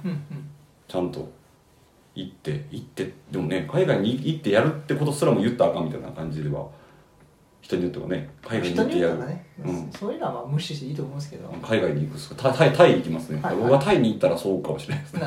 うん、でもちゃんとタイに行って研究研究って言ったらあれですけど自分なりにでも確かにやってみなわからんっていうところはでもそれでやってみなあかんって言ったらこれ難しいのがニュアンス難しいのがやってみなわからんってじゃあお前やりたいだけやんけって言われたらそこの説明もまあ面倒くさいなるんじゃないですか。ね、こうわかります？こわかりますよ、うはいそういうことじゃないねんけどまあでも自分の人生で必要か必要じゃないかって言うと今のところ必要はないと思いますね。ただでもそうやって抗がん剤の代わりにねモルヒネとかの代わりになる。まあそれももちろんモルヒネとかそういうのも必要なのかもしれないけれどもそうやって救われてる人が実際にいるっていうエビデンスも出てる部分もある、うん。全部じゃなくても、ってなって可能性があって追求されてない部分があって今この研究ですらやっぱりこう規制されたりとか大変なそこにそこの可能性メリットの可能性を追求するする前に利権とかそういったものが見え隠れしていて潰され潰そうとされてる。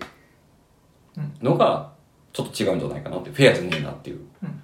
でそういうのをやっぱたどっていくと結局陰謀論とか、まあ、そういうところにもつながってくるけれども GHQ が来て日本にその戦後ね戦後来てアメリカが日本のこう文化をいろいろ研究するわけですよ。で日本にはまあ天皇っていうのがおったりとかしてで天皇もそうやけど日本のあこういう文化があんねんなこういう言葉があんねんなとかっていうのいろんな研究し尽くした中で日本には大麻っていう、まあ、神の草っていうねあのレレゲエのラスターでも言われてるけど神の草っていうのがあってでその大麻を禁止することによって日本人のアイアイデンティティを封印するっていう意味があったらしいんですよね。うん。でそういうので禁止されてるっていう文化的な部分もある事実としてあるわけですよ。そのたそれより前っていうのは大麻っていうのはまあじ自生してたと今も自生はしてるけどあって、まあ、いろんなそういう利権とかそういうことがあ歴史の流れの中であってそうやって禁止されたなずっとアメリカに押し付けられた法律を今もずっと引きずってるっていうのがあるからいつまでそれこそアメリカのそんな敗戦国の状態でいるのっていう。うんうん。そこをちょっと調べてくれよって歴史を調べてくれよっていうで海外でもネガティブ今ねニューヨークでその大麻で捕まった人とかでもこうちょっとこう状況が変わってうん。大麻がこうねディスペンサリーのそういうの吸えるようなショップとかだったりとかちゃんとこうルールを守ってできるようになったりとか法改正とかもされてきてるたりとかするから、100, 100歩譲って別にそこまで逮捕してうん。昨日もどこでしたっけ？名古屋かどっかでなんか捕まったけど大麻のその持ってる所持の人パトカー何台で追いかけたみたいな、うん。何を今更そんなやってんねんって。パトカー何十台で追いかける必要あるっていう。その税金他のところに使えよっていう。うん。うん他にもっと捕まえる人おるでしょっていう。うん。そういうなんか辻褄がシンプルに辻褄が合ってないんですよね。なんかそうやってやるんやったらそうやって。でな警察が大麻で捕まったりとか警察が、えー、警察が大麻で捕まったりとか教師が大麻で捕まってたりとか住住職の人が大麻で捕まってたりとか、まあ、いろんなそういう役職固い役職の人が結局大麻で捕まってたりとかするんですよね。うんでなんかこう全部こう「ん？ん？ん?」って思う部分があまりにも多い、うん。そこ筋通せよっていうところが筋通ってないからここが苛立ってるっていうところがあります、わかりました。じゃあ100歩譲って本当にダメで絶対禁止でっていうふうに通すんやったらもう死ぬまで通してくれよと思うんですよ。そんなにひあの人間が気持ちは変わる価値観も考え方も変わるっていうのは分かるんですけどそんなに人お親殺されたんですかっていうぐらいひどいこと言ってる人たまにいるんですよね、うんそん大丈夫って言うからそれこまで言うんやったら最後まで悪く言ってくださいねっていうふうに反対にこうちょっと皮肉の一つでも言いたくなるっていう。うんうん。あそうなんだよね。そういう可能性もあるんよね。でも今は日本ではダメなのよぐらいやったらあー考え方変わりましたっていうのは分かるけど、こんだけエビデンス出ててこんだけネットあってこんだけ海外にも行けてってなってるのにそれでもダメ絶対って何か大丈夫っていう思考停止っていうか何か洗脳されてるのちゃうって逆に思っちゃうっていうかうん。感じですね。だそこそれこそ陰謀陰謀論につながってくるくきますけどなんか既得権益っていうか何かそういう力が働いてるんじゃないのっていうふうにそう思っちゃう言いますよね。うんまあさっきの話に立ち返ると、うん。まあみゆさんは必要に今駆られてない状態でうん。タイマーが解禁され、うん。タイマーを服用しますかっていうと、うん。まあお金を払ってどうしても欲しいって思うほどのことではない。現段階ではね。現段階では思っていないっていうところで、じゃあ何のためにうん。大麻解禁を推し進めたいかっていうそのモチベーションっていうのは結局自分のためではないじゃないですか。自分がどうしても使いたいから大麻解禁をしてほしいうん。わけじゃなくて、うん。まあ、今ずっと喋ってた内容の通り、うん。まあ、辻褄が合わないことだったり、世界が変わりつつあるとか、うん。いろんなエビデンスが揃ってるうん。自宅で必要の自分で必要のために乗り気のようにうん。作ってた人がいるうん。とか、まあ、あとは医療用として必要な人たちのために育ててる、うんそれ解禁されば救われる人もいる。っていう、ん。あくまで健全な人主要目的を望んでいる人たちがいるから、はい。そういうモチベーションがあって、うん。おかしいよねってなるじゃないですか、うん。それってまあもちろん僕もそういう大麻ではないけど、うん。自分自分の何の利益にもならないことうん。じゃないですか、うん。僕も LGBTQ のさ同性婚は、うん。もう早くさす同性婚なんか解禁されたらいいと思う。はいはい。わけわからん法律やと思ってるもんね、うん。意味わからんねんと思ってるけど同性婚じゃ解禁されて自分にメリットがあったら僕は異性愛者やし、うん。まあ、実際結婚もできうん。法律で結婚もできましたし、うん。何のメリットもないじゃないですか、うん。っていう時にたまに僕ふとこんなに世の中変わらないなと思った時に、なんでもういいかなって一瞬思う瞬間が僕の中でたまにあるんですよね。僕しょっちゅうですよ。疲れたなって思う。うん。あります？しょっちゅうしょっちゅう。なんかもう別に俺人生に関係ないしもういいかなみたいなって思う瞬間にあるんです。よ、もう別に同性婚解禁されたって別に俺何のメリットもないしなとか、それに憤るのに疲れてくるうん。とか一緒に心を痛めるのがうんひどい話ですけどね。わかるよわかります？ひどい話だけどうん。一緒に心を痛めるのが辛くなってくる。もう疲れてくる。うん。もうこのままこの人たちの存在を無視してうん。生きた方が楽なんかもなって思う習慣ってあるんですよね。でそういうのって皆さんあるんかなと思って。エブリデイエブリタイム。エブリデイエブリタイム。それこそ仮面の話ですよ。うん。仮面と一体化しちゃってるから。はってなりません？ぁってなってますよ。毎日なってますよ。でもやっぱ思い直すというか、まあちょっと時間を置いてまたやっぱりそういうのを見てうん。まあ初期衝動ですよね、うん。そこはもう見過ごせない、うん。やっぱりおかしいなって思うところは自分の性格上うん。こうそこはやっぱり突き貫き通したいとか思う気持ちがどんどんまた湧き上がってきて、うん。じゃあまたアクションを起こそう。ツイッターでうん。ツイートしよう、うん。じゃあデモ行きましょう、うん。そういう T シャツを買いましょう、うん。っていう行動、うん。まあ、特にそういう一つの外的な要因ですよね。のりきよさんっていううん。皆さんに皆さんを励ましてくれた人がいた、うんうんうん。っていう人がいたから余計にそれもまた一つ駆動のそうですね。理由になるじゃないですか。うん。モチベーションに。モチベーションになるじゃないですか、さっきのノベルさんの怒りじゃないけど、そういうのですね。うん。ああやっぱそうなんですよね。そうなんかふと思ってね。初期衝動っていうのはもうとうにそれこそもうないんですよ。うん。初期衝動っていうのは後期衝動っていうか、その初期衝動に対する自分の初期衝動が消えてしまったっていうのを実感して、ああ、もう世界なんか別に関係ないし変わらんし、俺がやったところで何もならへんしなっていうのはもう自分でも自覚してて、それが現実を見るっていうことやとするんやったら、それに対して、うん。初期衝動が消えてしまったっていうことを自分で自覚して、そこから経験がやっぱり作用してくるというか、経験とはい。自分が知った知識によって、あ、そうやからそうで自分は初期衝動っていうのはもうモチベーションだけでよっしゃやったるぜっていうことではなくて、それに対して自分が、それが年齢なのか、老いなのか、えー、お 老いって言ったら年齢なのか、あれですけど、そこで後期の後期衝動っていうのが起きて、あの、あ、じゃあそれに対しても、そこの最初のモチベーションは、切れてしまったっていうので、どうしていくかっていうので、それがだから大きな言いこ言い方で言うと生き方やと思うんですよね。うん生き方で、じゃあ諦める生き方、じゃあもう別に変わらんしってシニカルにやる方も自分やし、別にそれでそれでいいんじゃないのそれで納得できるんだったらいいんじゃないのっていうのと、いやでもそうでもお前はやりたいんでしょって思った自分を、それを裏切っていいの？それって自己否定じゃないの？みたいな。自分の葛藤ですよね。うん。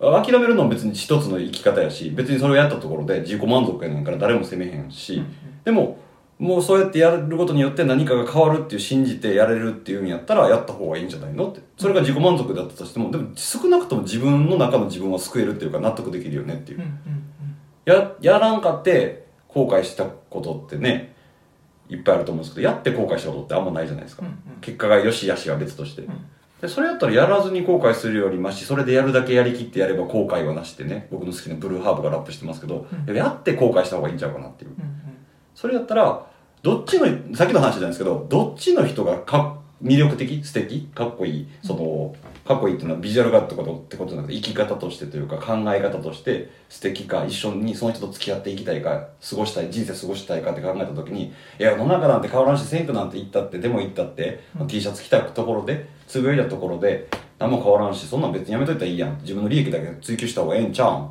っていう現実的なリ、まあ極端な話ね、リアリストと、いや、それでもやれることあるんちゃうかなって、やっぱ悩み苦しんで、頭、人のために頭下げて汗流してやってる人とどっちに自分がなりたいか、自分がその付き合いたいかって考えた時にもう答えは見えてるでしょ。そこで、じゃあ僕は諦めますって言ったらもうそういう人なんじゃないですかっていうところの結論には至ったんですかうんね。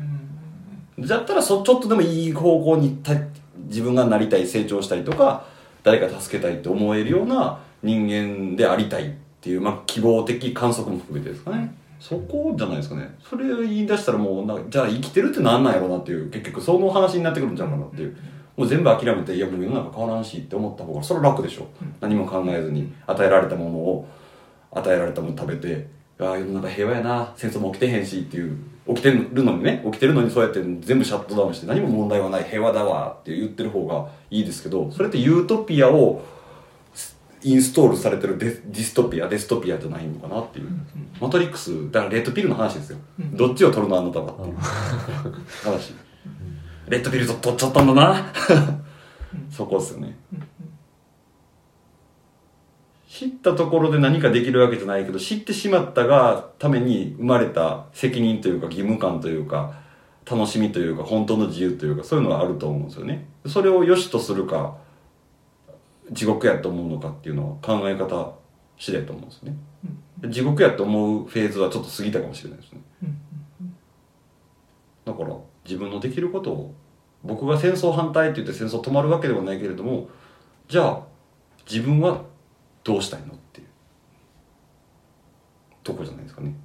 あなたあなたはどうしたいのって自分に対してね、うん。あなたはそういう戦争止まらないって現実を受け入れては戦争って終われへんねんな。諦めようって思う自分でいたいのか。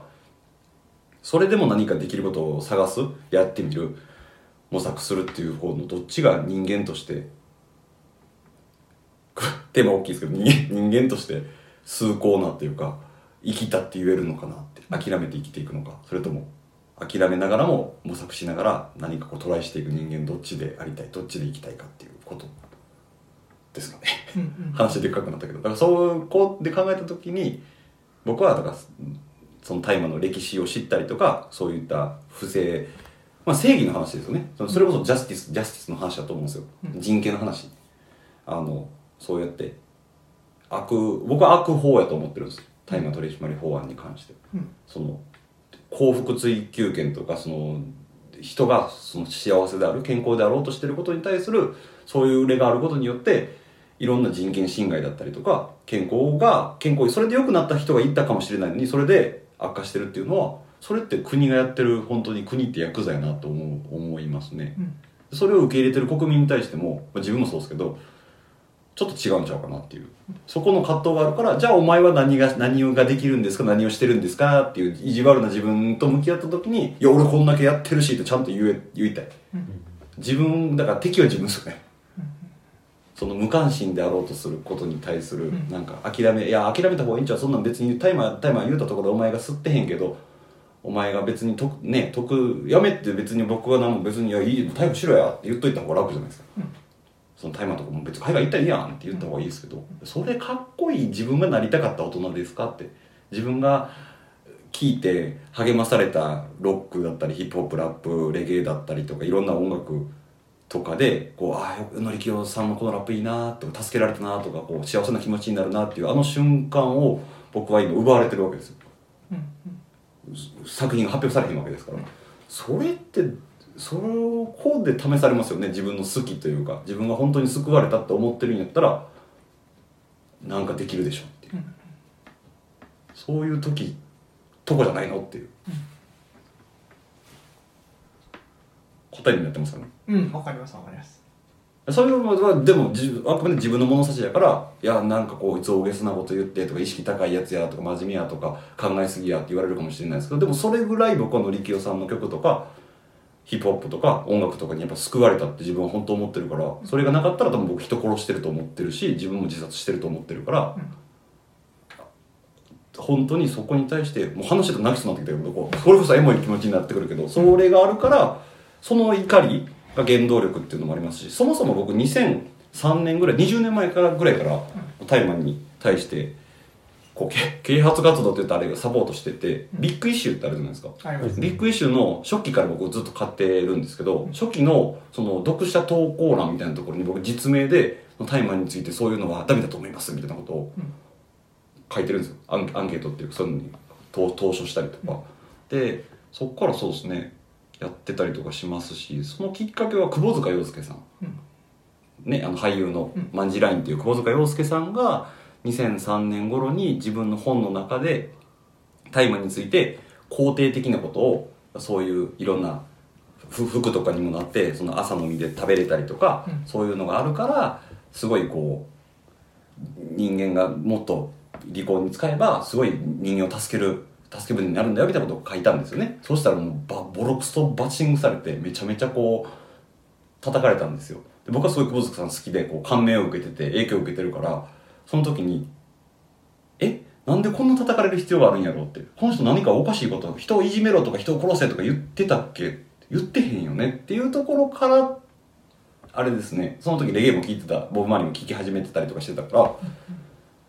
えボブ・マーリーあれマリファナガンジャって言ってんのって大麻のことじゃないのとかっておかしい。えボブ・マーリーこんないい曲書いて大麻やってんのにどういうことなんやろうってなってそっから歴史とかこう文献あさってみたいな感じですね、うんうん。で知ったらあ自分の考えてた感覚とか間違ってなかったんやって言って。あこれはもう世の中が 世の中が悪いなと思って。メディアが悪いなと思って。そういうふうにネガティブキャンペーン張られてきたんや。そういうふうな敗戦国の歴史があるんやとかっていうのを知って全部つながってくるって感じですかね。うんそこでまあ今ののりきよさんのサポートとかも全部そこにつながるって感じですよね。うんうん多分僕人からしたらなんでそんなあなたなんかフェスがどうのこうの言うてんのに大麻とかそういう政治の話すんのとかって言われるけどいやちょっと待ってください。全部つながってますからっていう。いつもの話です。だから僕のこと知ってる人とかね僕のこと分かろうとしてくれてる人からしたら別に何も矛盾してることは言ってへんっていうかちゃんと一応つながってると思うんですよ。そんな感じです。なるほど。わかりました。はい。大麻会やりたいなと思ったんですけどいやちょっとこれはなかなかヘビーヘビーなニュースだから。なかなかねかかからまあでもややこしい人とか多いんでね。その 関わってる人が。でも自分もそうかもしれないですけど、はい。そのやっぱりこうダーティーなイメージがあるからやっぱダーティー。解禁派にってこと解禁派にも反対派にもっていうかなんか僕は本本質的なっていうかもういやルールとかそういうのとか取っ払ってもう助かりたい人のためにちゃんとそこでしかるべき場所にしかるべきところでしかるべき人がちゃんとこう使ったらいいやないかと思ってるけど、まあ、人間ってなかなかこう賢くないからさあのあれじゃないですか。携帯であれパソコンであれ車であれなんであれ使いこなせないっていうか、うん。こうやっぱそこに教育というか大事やけど日本ってそのドラッグ教育とかがもうダメ絶対しかないから海外と違ってそこのじゃあ解禁しました。じゃあす吸いまくって運転して人引きました。やっぱり大麻ダメじゃないかとかってなるとかそういうこととかにもなりかねないと思うんですよね。うんなるほどですね。そう。だからそこの危惧というかあるからなんかそこの難しさとかっていうのはやっぱありますよね。こうこうこういう理由でこうやからこうでっていうのを説明していや話の筋としては分かるんやけれどもでもそんなんやったら海外行ったらいいんじゃないの？っていうことを言われたりとかするから、いや違うんですよ。そこの話じゃないんですよね。っていうそうです。それは思いますよね。で政治の流れとかでなんか使用罪っていうねその使用しただけでも捕まるみたいなのもややるとかっていう話とかもありますし、やのに、えー、と国が管理して医療用大麻は認めますとかって言い出したんですよ。うん。それがなんかもう国に管理これ言うと反権力みたいに思われるかもしれないんですけど国に管理されるってことがもうそもそも違うんですよね。あのそもそもがだからそここう既得権益の話とかにもなってくるんですけど陰謀論の話とかになってくるんですけどそもそも自分のプランターというかこう庭庭とかで自分で自自生っていうかね自分の家で育てられるようなフリーなマリファナってまあこういったこうフリーダムというか自由な象徴みたいなところもやっぱあってそういうこうまあ神の草っていうねラスタっていうボブ・マリーが信じてるそのラスタからしたら神聖な神の草なんですよね。吸吸えば吸うほどラスタファーライって言ったらラスタのその競技というかその、まあ、言った神に近づけるというかそういうすればするほど自分はこう集中してそういうふうな世界に入れるっていうのでボブ・マリーはガンガン吸ってたんですけど、はい。そういうものやのにそこの国っていうまあ言ったら単位というか株式会社く日本にそれを独占されることによってこれ個人で育てられなくなるっていうのはじゃあ国からはい支給されますよどうぞ吸ってくださいねみたいな感じでやられるのってそれがボブ・マリーとかいうところのバビロンっていうねこう搾取されるっていうのと一緒なんじゃないのかな。製薬製薬会社とかにうん持ってかれる。自分らでやできるんやったらやったらいいやんっていう。うんでもなかなかそこがこうできないっていう。うんうんです。はい。はい。話ちょっと大きくなったけどだからなんかもうちょっとまあねちょっとはあのやり方というか逮捕するのはしてもいいといいと思うっていうかあれなんですけどもうちょっとかだからこう厳重注意とか罰金とかうんでいいんじゃないのかなと。そこまで今極悪人っていうレッテル貼られるじゃないですか、うん。人でなしみたいな人殺しみたいな思いがちなイメージあるじゃないですかそれはちょっと違うんじゃないかなっていう。アメリカ映画見てるとかって逆に思うんですよね。うんうん大学生が言ったわ今日裏でパーティーで裏でセックスしようぜタイマーあるぜマリファナあるぜみたいな感じのかいった軽いよよよいことでもないけど軽いノリな感じやのに、日本やったら「おやお殺されて」みたいな感じのイメージが強いじゃないですか、うん。なんかすごいもうこうこういうの。それちょっとイメージアップイメージこう作り変えた方がいいんじゃないですかっていう。思いますね、でもましてやアメリカ映画禁止されてへんし海外からの映画ガンガンネットフリックスとかで見れてネットフリックスの大麻のドキュメンタリーとかもあるにもかかわらずそれを見ずにダメ絶対って言ってる人らってマジでなんなんやろなっていう。いいかうんうん100歩譲って見てから言ってくれよと思うんですよ。全部肯定しろ言うてへんやんっていう。うんうん。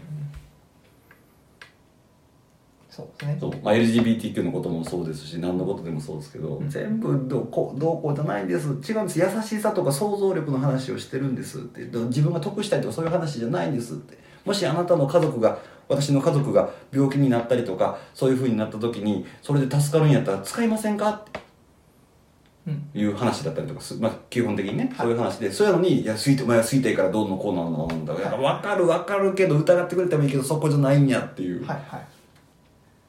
のをずっと僕全問答のようにあ繰り返し。繰り返しっていう、はいはい。それでじゃあどうしたら伝わるんやろうとかっていうこととか考えながら日々あのサマソニサマソニのねいろんなこう周りの人のグループラインにこうタイマーネタをこう いつかこう花咲くと思って。俺はだからあの時に言ってたやろって絶対言いたいんですよ。どうんうん。10年前に美桜さんななタイマーのことなんか言ってたよねっていうのを言っときたい。今言っといたら俺だってほんまに10 20年前に言ってて今それを刈り取ってると思うからあの時言っててよかったなと思うから、今これ言ってたことがああ美桜さん10年後に10年前にタイマーのことなんかすごい熱心に語ってたけど今こういう風になったよねっていう風にうんうんうん。なるっていう意味でもここにデジタルタトゥーを残しておくぜ。わかりました。フリー、マリファナ、うん。そうですね。フリーマリファナでありタイも解禁であり別にねなんかみんなが幸せになれる方法っていうとなんかやれなんとか主義だ共産主義だなんとかだとかっていうふうになんかね社会主義だなんとかってこうあれかもしれないですけどそういう話じゃないやんっていうもっとこうロック好きだろヒップホップ好きだろレゲエ好きだろっていう話をするんですけど、うん。これなかなか伝わらないんですよ。僕の伝え方が悪いのかもしれないです。けどちゃんと音楽ロック聴いてって思う。うんうんわかります？なんかニュアンスとしては、はい。わかります。何でも何でもありフリーセックスとかってそういう話じゃないのよ、うんうん。なんかこう優しさ優しさと思いやりとこうコミュニケーションの話というかもうちょっとこうみんなであいつが悪いこいつが悪いって足の引っ張り合いじゃなくていやそれもいいね。でもこうしようとかそういうこう助け合いの話した方が結果的に社会も世界も良くなるしあの日本のその経済とかも復活していくと思うんですけど今もなんか搾取奪う奪われるみたいな話になってくるから、うんそういうのじゃないですよねっていう、うん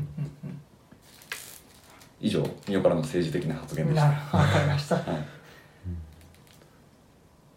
それを踏まえた上で何か お二人から。それで。生まれた上で。踏まえた上で。でも別に僕そんなにあれでしょ？いやそこ考え賛賛同できるとかあれかもしれないですけど別に間違ったこと間違ったことっていうかそのなんやろ？こう筋が通ってないこと言ってないでしょ？別にこそうそうみんな助かったらいいやん。それが綺麗事でっていうのは分かってるし自分の物差しっていうのも分かってるけど、なんかもうちょっとやりようやりようありますよねっていう。今のまま現状おかしいよねっていうことを言ってるのになんか真面目な人とか意識高いとかなんかよくわからないですねっていう感じです、うんっうん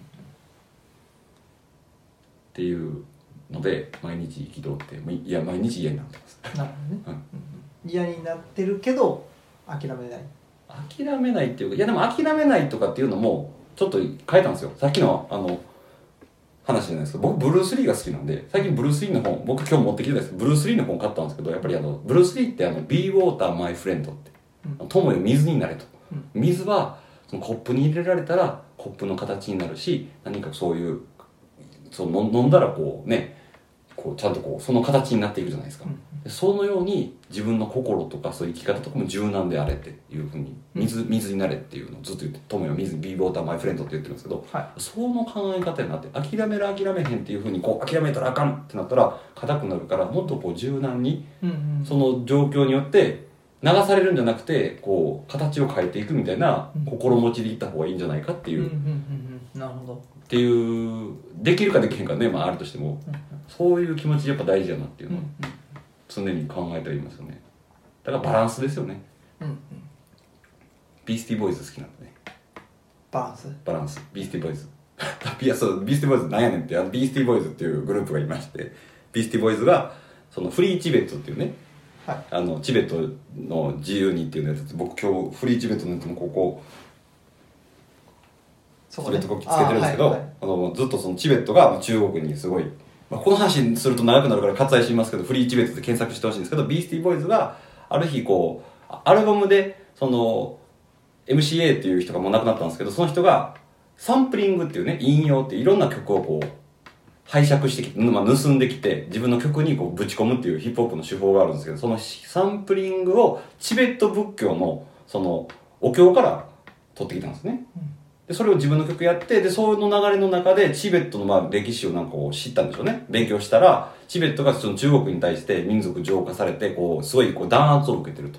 でそれに対してあーちょっとおかしいなと思ったからフリあのチベタンフリーダムコンサートっていうチベットのそのサポートするコンサートを開くんですよ、でまあそれでまああれなんですけど出た人は中国入国禁止になってたりとか病気も中国に入られへんしノエルもそうか。ノエルとか U2 とかも中国でライブできないんですねフリーチベットうん。でそれの MCA が言ってたのがやっぱりそのいつもこう僕よくツイッターとかでも書いてるんですけどいつもこう真面目なねあのことばっかりこうふざ真面目なことばっかりはできへんけどふざけたことばっかりもできへんけどこのバランスが大事やっていうことをその言ってたんですね。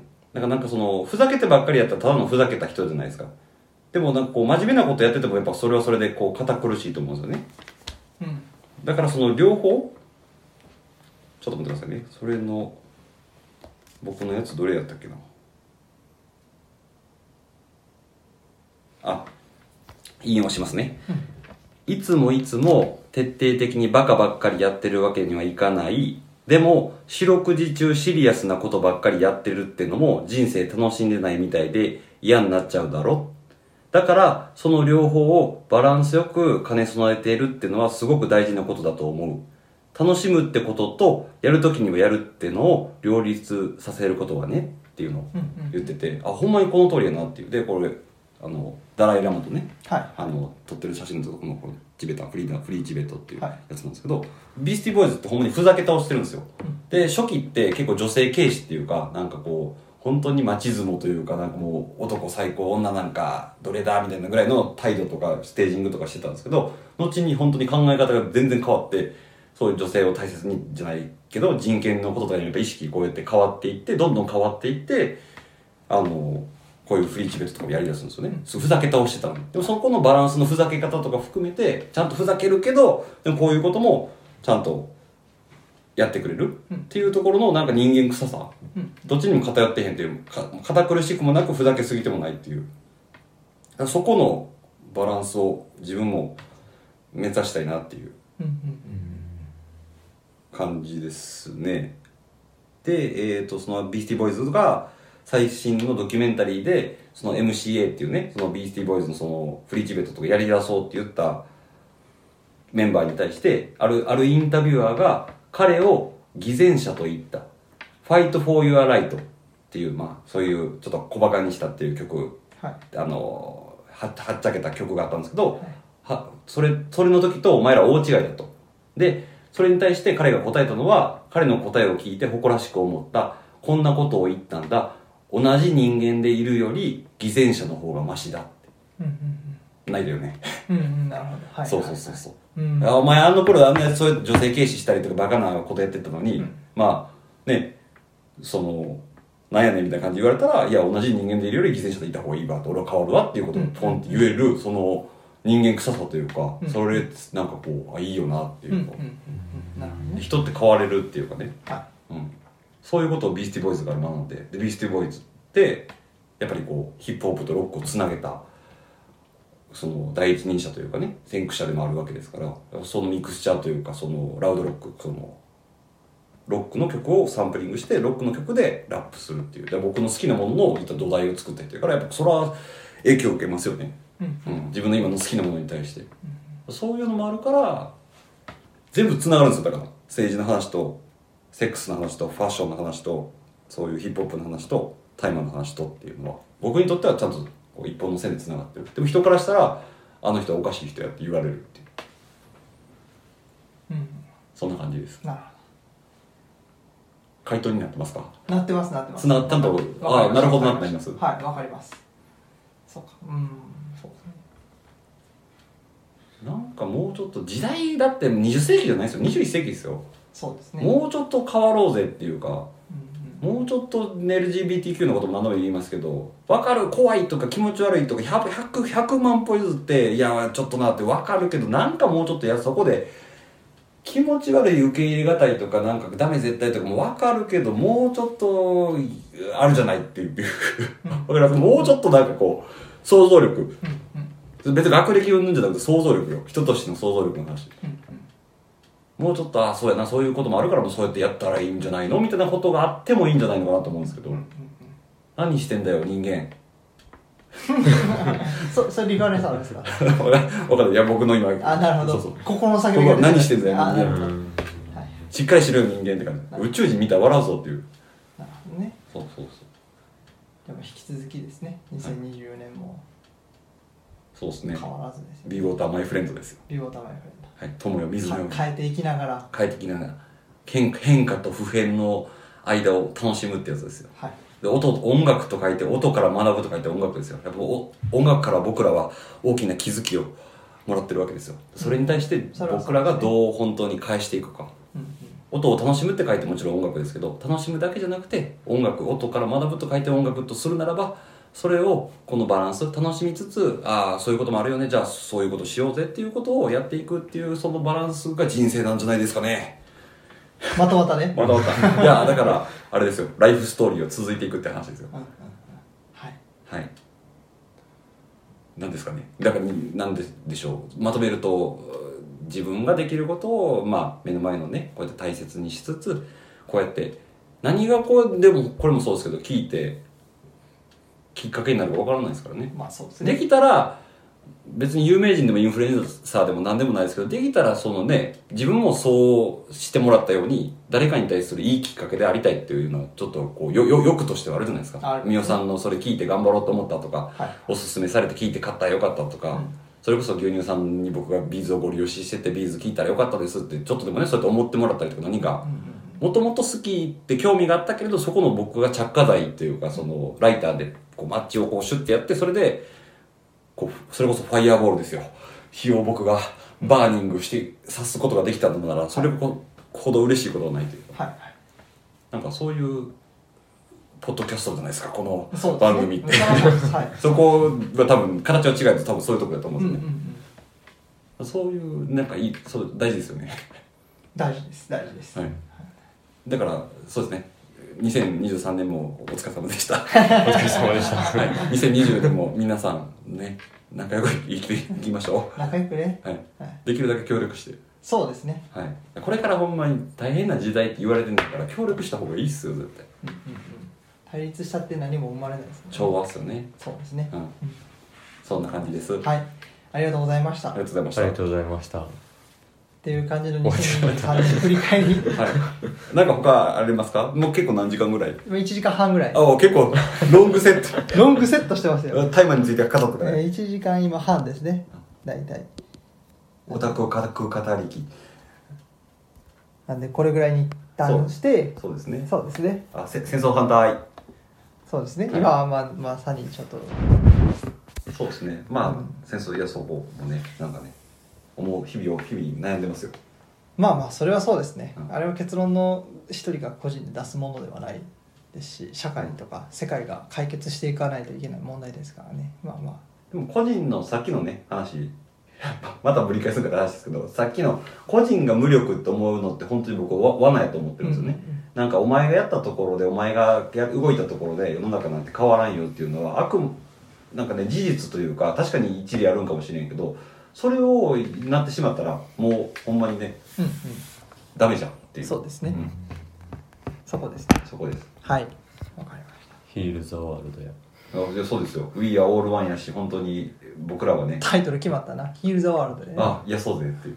だから Give It Away で「Feel the World」で「We are all one」なんですよ。わかりましそう。たそしてそして「No War」なんですよ。のそして最後のノーをはい、はい。ということで長時間になりましたがありがとうございましすいません。ありがとうございます。ありがとうごただいぶざいました削ってくださいはい。わかりました。いやこんなんかそうですね。でもいや自分の大麻の思いをちゃんと語れたのはあれかもしれないですね。なんかちょっと編集してしかるべきところに送りたいですね。わかりまし叱るべきた。データあげましょうか。じゃあこれ これこれで。いやちゃんと聞いてあ納得できる。でもどういいけました？うん。逃げました。ちゃんと分かります。わかります。つじつま合ってますわかりますあよかったよかったすごくわかりますよかったはいはい助け合い大事。はい、はい。ということで長時間お二人ありがとうございました。ありがとうございました。はい